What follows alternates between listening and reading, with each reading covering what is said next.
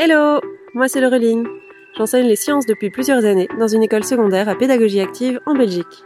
À travers le podcast La prof de sciences, tu auras accès aux coulisses d'une collègue directement dans tes oreilles. Je partagerai avec toi la façon dont je donne mes cours et ce que je mets en place tous les jours dans mes classes, en plus des réflexions quotidiennes qui m'ont amené à ces pratiques. Allez, c'est parti pour l'épisode du jour Hello les profs Dans l'épisode d'aujourd'hui, je voudrais te parler de différentes techniques pour se préserver dans le métier d'enseignant. Si tu es prof, tu sais que les heures consacrées à la classe ne représentent en fait qu'une fraction de notre engagement réel. Et en particulier en début de carrière, l'apprentissage du métier, la découverte de l'école dans laquelle tu es, la découverte des collègues, la préparation des cours, tout ça, ça peut rapidement engloutir tout ton temps. Alors il est communément entendu que les nouveaux enseignants, ils travaillent bien au-delà des 20 heures passées devant les élèves, si jamais tu es en temps plein, bien sûr, pour les 20 heures. Cette surcharge, surtout lors des premières années, elle peut être en fait vraiment écrasante et elle contribue malheureusement à la décision de nombreux nouveaux enseignants de quitter cette super profession. Tu sais peut-être que statistiquement, il y a un enseignant sur cinq qui abandonne dès sa première année d'enseignement. Mais bon, moi j'aimerais bien que tu ne fasses pas partie de ces 20% d'abandon, et donc dans cet épisode, je vais te partager cinq stratégies qui vont te permettre, je l'espère, de libérer du temps te permettant ainsi de préserver ton énergie, de maintenir un équilibre sain et de diminuer ton temps de travail. La stratégie numéro 1, c'est de prévoir tes heures de travail et de ne pas déborder. Alors ton job, il te paye en fait pour 38 heures par semaine si t'es temps plein, comme n'importe quel autre boulot temps plein. Ça veut dire que si t'assures tes 20 heures devant tes élèves, il te reste encore 18 heures de travail payé pour faire tes préparations, tes corrections, ta communication, tes réunions et tout ce qu'on attend de toi. C'est donc en fait tout à fait normal de travailler en dehors des périodes de classe. Donc ça, c'est quelque chose qu'il faut vraiment garder en tête. On s'attend à ce que tu travailles hors de ta classe. Mais c'est très important de ne pas tomber dans l'excès. C'est important de ne pas faire plus en dehors de ta classe que ce que tu ne fais devant tes élèves. En moyenne, on peut dire qu'on travaille plus ou moins autant hors de la classe que dans la classe. Mais ce temps de travail, ben, il devrait pouvoir être contenu dans des horaires de travail normaux, comme en fait n'importe quel autre fonctionnaire. Donc si j'arrondis, en fait, on devrait travailler 5 jours par semaine, de 8h euh, à 17h, quelque chose comme ça, et on devrait pouvoir s'en sortir avec maximum 8 heures de travail par jour. Et 8 heures de travail par jour, ça fait 5 fois 8, donc 40 heures, et donc je suis même un petit peu trop généreuse si on prend 8 heures par jour. Mais si tu fais comme ça, tu peux en tout cas t'assurer de garder tes week-ends et tes soirées de libre. Pour arriver à faire ça, mais ben, je vais t'inviter à te programmer des heures de travail fixes toutes les semaines, voire même tous les jours, et de t'interdire de travailler en dehors de ces heures. Mais en contrepartie, du coup, tu vas devoir respecter les heures de travail que tu t'es fixées et bosser efficacement pendant ces heures. Donc par exemple, imaginons que tu commences à travailler à 8 heures tous les matins, du lundi au vendredi. En comptant une heure de pause de midi et disons 15 euh, minutes de pause le matin et 15 minutes de pause l'après-midi, tes 8 heures de travail sur la journée, elles vont se clôturer à 17h30 maximum tous les jours. Tes heures de présence dans tes classes, elles sont donc comptabilisées. A priori, quel que soit ton horaire, tu as tes heures de travail entre 8h et 17h30. Alors, si c'est pas le cas, bah, tu décales évidemment tes heures pour que ça colle avec ton emploi du temps à toi. Ça veut donc dire que à 17h30, tous les jours, tu es libre de rentrer chez toi sans plus devoir penser à l'école. Pour arriver à faire ça, je vais donc te proposer d'essayer de travailler un maximum à l'école. Si tu as ta propre classe, c'est parfait, toutes tes affaires peuvent rester dans ta classe, et dès la moindre heure de fourche, ben, au boulot. Si par contre, comme moi, t'as pas de local attitré, il va te falloir mener une petite enquête dans ton école pour trouver un endroit calme où tu puisses t'installer pour travailler. Alors attention à la salle des profs, parce que ça c'est probablement pas le meilleur endroit pour travailler. Il y a beaucoup de profs qui passent, qui défilent, qui papotent, qui se plaignent des élèves, et qui vont venir s'installer près de toi et te distraire. Donc essaye si possible de trouver une salle de classe ou une salle de travail qui serait vide ou où il y a d'autres profs mais qui travaillent en silence. En tant que prof de sciences, tu pourrais avoir la chance d'accéder à un laboratoire qui n'est pas toujours utilisé. Donc c'est peut-être aussi une possibilité pour se retrouver tout seul. Et si jamais c'est pas faisable dans ton école, investis dans un bon casque pour t'isoler, ça va t'aider à rester concentré et ça va en plus montrer à tes collègues que tu n'as pas envie d'être dérangé. Ça c'est donc pour la gestion globale de ton temps. Si tu veux adapter cet horaire à tes contraintes personnelles, soit parce que tu as des enfants, ou bien parce que tu voudrais avoir une demi-journée de libre quelque part dans ta semaine, n'hésite pas à reporter ce temps-là à un autre moment de ta semaine. Tu peux aussi préférer, comme moi par exemple, travailler le week-end ou le soir, afin de conserver certains autres moments de libre dans ta journée. Alors c'est évidemment pas un problème, et donc tu dois te faire un horaire qui soit adapté à tes envies. Pour te donner un petit exemple, un horaire de travail classique 8h-17h, bah, ça me convient pas à moi, parce que j'ai besoin de profiter de la lumière du jour pour aller à l'écurie m'occuper de mes chevaux. Je préfère donc travailler en soirée, quand il fait noir, et que j'ai plus du tout envie de sortir, et avoir du temps libre en journée. Donc moi je sais que je me fixe du temps libre.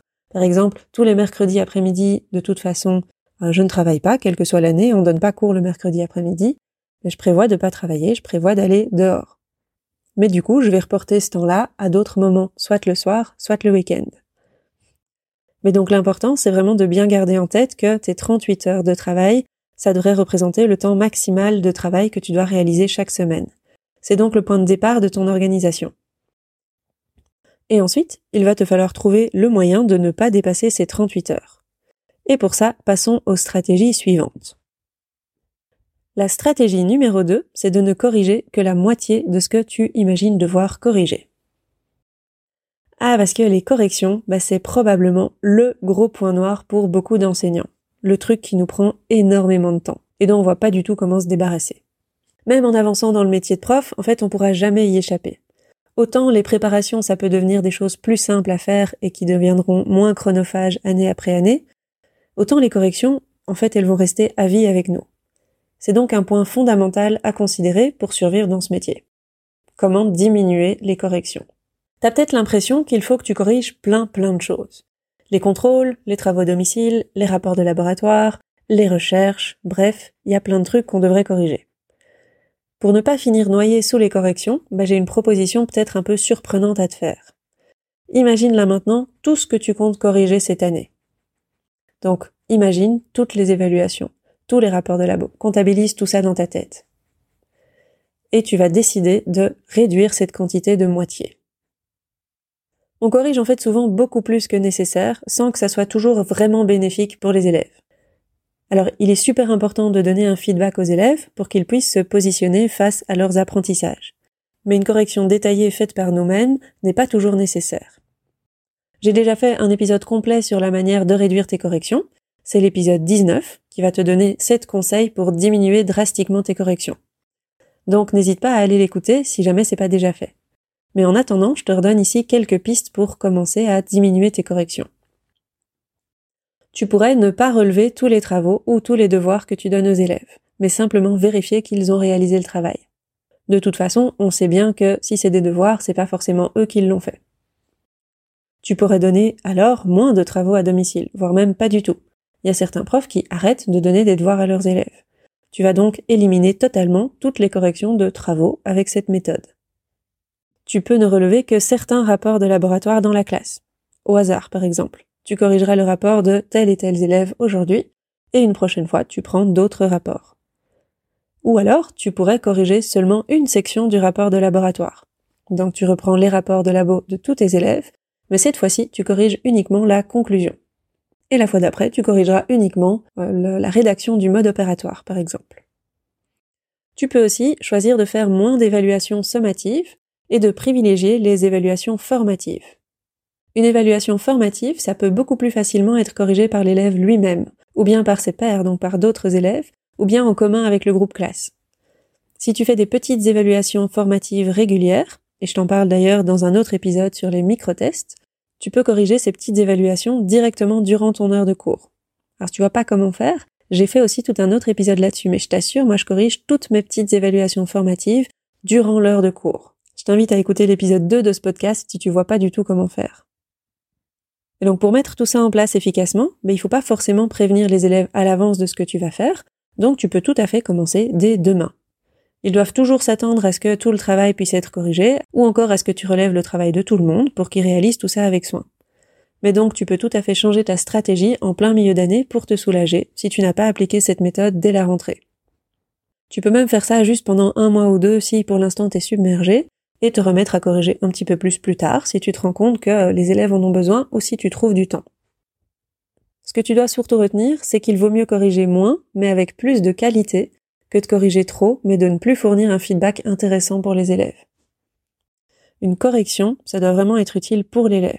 Et donc si les corrections que tu fais ne sont pas utiles aux élèves, arrête de les faire. La stratégie numéro 3, c'est de batcher tes préparations de cours. L'autre partie du travail en dehors des heures de cours qui prend le plus de temps, c'est évidemment de préparer nos cours. Pour t'en sortir, il faut prévoir dès le départ un plan d'action pour être dans les temps. Pour moi, dès le départ, ça commence dès l'été, pour ne pas s'effondrer pendant l'année. Alors là maintenant, c'est un petit peu trop tard pour s'y prendre dès l'été, mais pour l'année prochaine, ou lors des prochaines vacances, c'est le moment de perdre un petit peu plus de temps pour tes préparations de cours afin d'en gagner durant l'année. Donc mon conseil, c'est de batcher tes préparations. Alors je trouve pas vraiment d'équivalent français à ce super mot, hein, batcher, mais si tu sais pas ce que ça veut dire, bah, batcher c'est en gros répéter la même action beaucoup de fois d'affilée en un temps très court. Tout ça afin d'améliorer ton efficacité pour cette action. Alors si tu as une meilleure définition ou un autre mot, je suis preneuse et tu peux me l'envoyer. Je serais super contente d'avoir un mot français pour dire ça. Donc batcher ses préparations, ça veut dire prévoir plusieurs heures, voire même plusieurs jours d'affilée, et de ne faire que tes préparations. Tu mets toutes tes distractions de côté, tu mets ton smartphone en mode avion dans une autre pièce, tu envoies bouler tes colocs, euh, ton conjoint ou tes enfants, et tu te réserves du temps juste pour toi. Tu te plonges dans le travail. Dans l'idéal, ta planification sur l'année, elle devrait être réalisée pour chacun de tes cours avant la rentrée scolaire. Et tes cours, ils devraient tous être prêts pour au moins un mois, voire même jusqu'aux prochaines vacances, pour être encore plus à l'aise. Et comme désormais on va tous avoir des blocs de deux semaines de vacances, il te suffit de bloquer deux ou trois jours durant tes vacances pour refaire la même chose pour le prochain bloc de six semaines de cours jusqu'aux prochaines vacances. Etc. du coup à renouveler à chaque période. Donc là, il y a bientôt les vacances de Noël qui vont arriver. Je t'invite très fortement, même si ces vacances-là, elles sont souvent fortement occupées par les fêtes de famille, à prévoir deux, trois, quatre jours pour préparer tes cours jusqu'aux vacances suivantes. Si tu es contre l'idée de travailler pendant les vacances, je vais quand même t'encourager à perdre quelques jours de ces vacances pour réussir à conserver du temps libre et des loisirs durant l'année. Surtout, surtout lorsque tu commences à enseigner. On fait beaucoup plus en trois jours d'affilée durant les vacances qu'en accumulant quelques heures par-ci par-là le soir ou le week-end quand on est fatigué de notre semaine ou de notre journée de cours. Et je t'invite vraiment à essayer au moins une fois de le faire pour voir ce que ça fait pour toi. Est-ce que ça te convient ou pas du tout? La stratégie numéro 4, c'est de répartir le travail entre toi et tes collègues.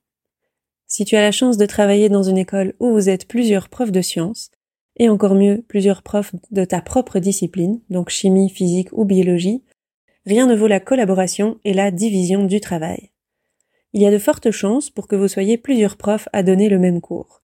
Il est donc en fait très intéressant de se réunir et de se répartir le travail de préparation. Par exemple, dans mon école, ben, je donne parfois un cours de sciences de base où je dois enseigner de la chimie, de la physique et de la biologie. Souvent, il y a un autre prof qui donne aussi ce cours-là. Je vais donc me reposer sur les capacités de ce professeur pour la préparation des chapitres de biologie si c'est un biologiste par exemple, ou de physique si c'est un physicien. Et en contrepartie, ben moi je vais m'occuper des chapitres de chimie puisque je suis chimiste et je vais les partager avec ce prof-là. Je pense que nous sommes une branche un petit peu particulière du métier de prof où on doit parfois, en tout cas, enseigner une matière où l'on n'est pas spécialiste. Il faut donc surtout pas se sentir honteux de demander de l'aide à un collègue qui soit spécialiste de la matière. Moi, je suis toujours contente d'expliquer certaines notions de chimie à mes collègues qui sont non chimistes, car en fait, c'est du gagnant-gagnant à long terme. Lorsque j'aurai des questions de biologie, ben, je sais que je pourrai aller les poser sans crainte, et en plus, je m'assure que les élèves apprennent correctement les notions de chimie si je prends le temps de les expliquer au professeur. Si tu n'as pas la possibilité de collaborer cette année, ben pas de panique. Il te reste encore d'autres possibilités. Le cours que tu donnes cette année, il a sûrement déjà été donné des dizaines de fois auparavant. Il te faut donc juste trouver quelqu'un qui l'a déjà donné. Tu peux te renseigner directement dans ton école, mais de nos jours, la technologie et Internet, plus particulièrement, te permet de te renseigner partout à travers le monde. Il y a donc forcément des préparations de cours qui existent quelque part, et il ne te reste qu'à demander d'y avoir accès. Les groupes Facebook de partage entre enseignants sont très fournis et tu pourras y trouver plein de partages gratuits. Il te faut juste prendre le temps de chercher un petit peu. Et si tu n'as pas de gentils collègues, il existe de toute façon des manuels qui reprennent des idées d'activités à réaliser pour beaucoup de programmes. Alors pour moi, c'est probablement pas la première ressource que je te conseillerais, mais c'est une bonne inspiration quand on débute et qu'on ne sait pas vraiment par où commencer, ou qu'on manque d'idées ou de temps. Si tu veux avoir accès à toutes mes préparations, tu peux aller découvrir mon coffre au trésor qui contient pour l'instant à peu près 350 ressources que tu peux utiliser directement avec tes élèves ou que tu peux modifier pour les adapter à ta pratique. La stratégie numéro 5, c'est de prévoir des activités sans préparation et de toujours avoir ces activités en backup au cas où. La dernière idée à garder dans un coin de ta tête, c'est qu'il est tout à fait possible de donner cours en ayant presque rien à préparer, ou en tout cas de temps en temps. C'est donc une solution à garder sous le coude pour le jour où tu dois être devant tes élèves, mais que tu as eu un empêchement de dernière minute et ça t'a pas permis de, je de, faire tes photocopies ou de terminer ta préparation à temps, ou bien simplement, bah, il y a un quelconque souci d'organisation à l'école et tu dois vite rebondir et assurer en classe. En plus, la majorité des activités où tu dois pas faire de préparation, elles permettent de rendre tes élèves actifs, du coup, c'est un petit bonus au passage. Donc voilà quelques idées d'activités que tu peux proposer à tes élèves pour la majorité des chapitres que tu fais, quelle que soit la matière, et qui ne te demandent pas de préparer grand chose. Première idée, c'est de faire faire une recherche à tes élèves, soit directement sur leur smartphone, ou bien sur les tablettes de l'école s'il y en a, ou encore dans la salle informatique en fonction du matériel qui est euh, autorisé ou disponible dans ton école. Si jamais tu as une bibliothèque fournie et disponible, bah, tu peux évidemment aussi faire une recherche dans la bibliothèque. Donc faire une recherche, c'est l'idéal si jamais tu débutes un nouveau chapitre et si les élèves doivent appréhender des nouveaux concepts. Deuxième idée, c'est de construire un modèle sur une ou plusieurs notions déjà vues. Alors un modèle, qu'est-ce que c'est? Ben, C'est une représentation de quelque chose, et ça peut se retrouver sous plein de formes différentes, que tu peux euh, soit imposer à tes élèves ou laisser au libre choix de l'élève. Par exemple, tu peux fabriquer euh, un modèle en 3D, tu peux faire une carte conceptuelle, tu peux faire un panneau, tu peux faire une maquette, ou encore plein d'autres idées. Cette fois, c'est une activité qui est parfaite si tu plutôt en fin de chapitre, pour aider les élèves à synthétiser la matière avant une évaluation, par exemple. Troisième idée, tu peux bêtement regarder une vidéo. Alors c'est à pas faire tout le temps évidemment, mais si un jour euh, t'es trop fatigué ou que tu sais que ta journée elle va être épuisante car t'as 8 heures de cours et tu as là-dedans déjà trois autres laboratoires avec euh, tes classes précédentes, regarder une vidéo, c'est toujours une option à retenir et en général les élèves, ils adorent. Alors oublie pas de leur demander de prendre des notes ou de répondre à un petit questionnaire, histoire de les maintenir un minimum actifs quand même. Et quatrième idée, tu peux jouer à un jeu. Les élèves aussi, ils vont adorer ça, ça change de l'habitude et ça peut être très simplement mis en place. L'exemple le plus facile, c'est euh, de reprendre par exemple le principe du Time's Up où tu dois retrouver des mots, soit en expliquant librement, soit en donnant un seul mot ou bien en mimant. Et donc tu peux simplement mettre les mots de ton dernier chapitre ou de tes derniers chapitres, ou simplement des derniers cours. Ça permet de faire de nouveau une révision des notions qui sont déjà vues. Si tu as un petit peu de temps, tu peux écrire toi-même des mots sur des bouts de papier, mais euh, si t'as pas trop de temps et que tu dois le faire sur le moment, tu peux demander aux élèves de reparcourir leur cahier et de noter les mots importants sur des papiers.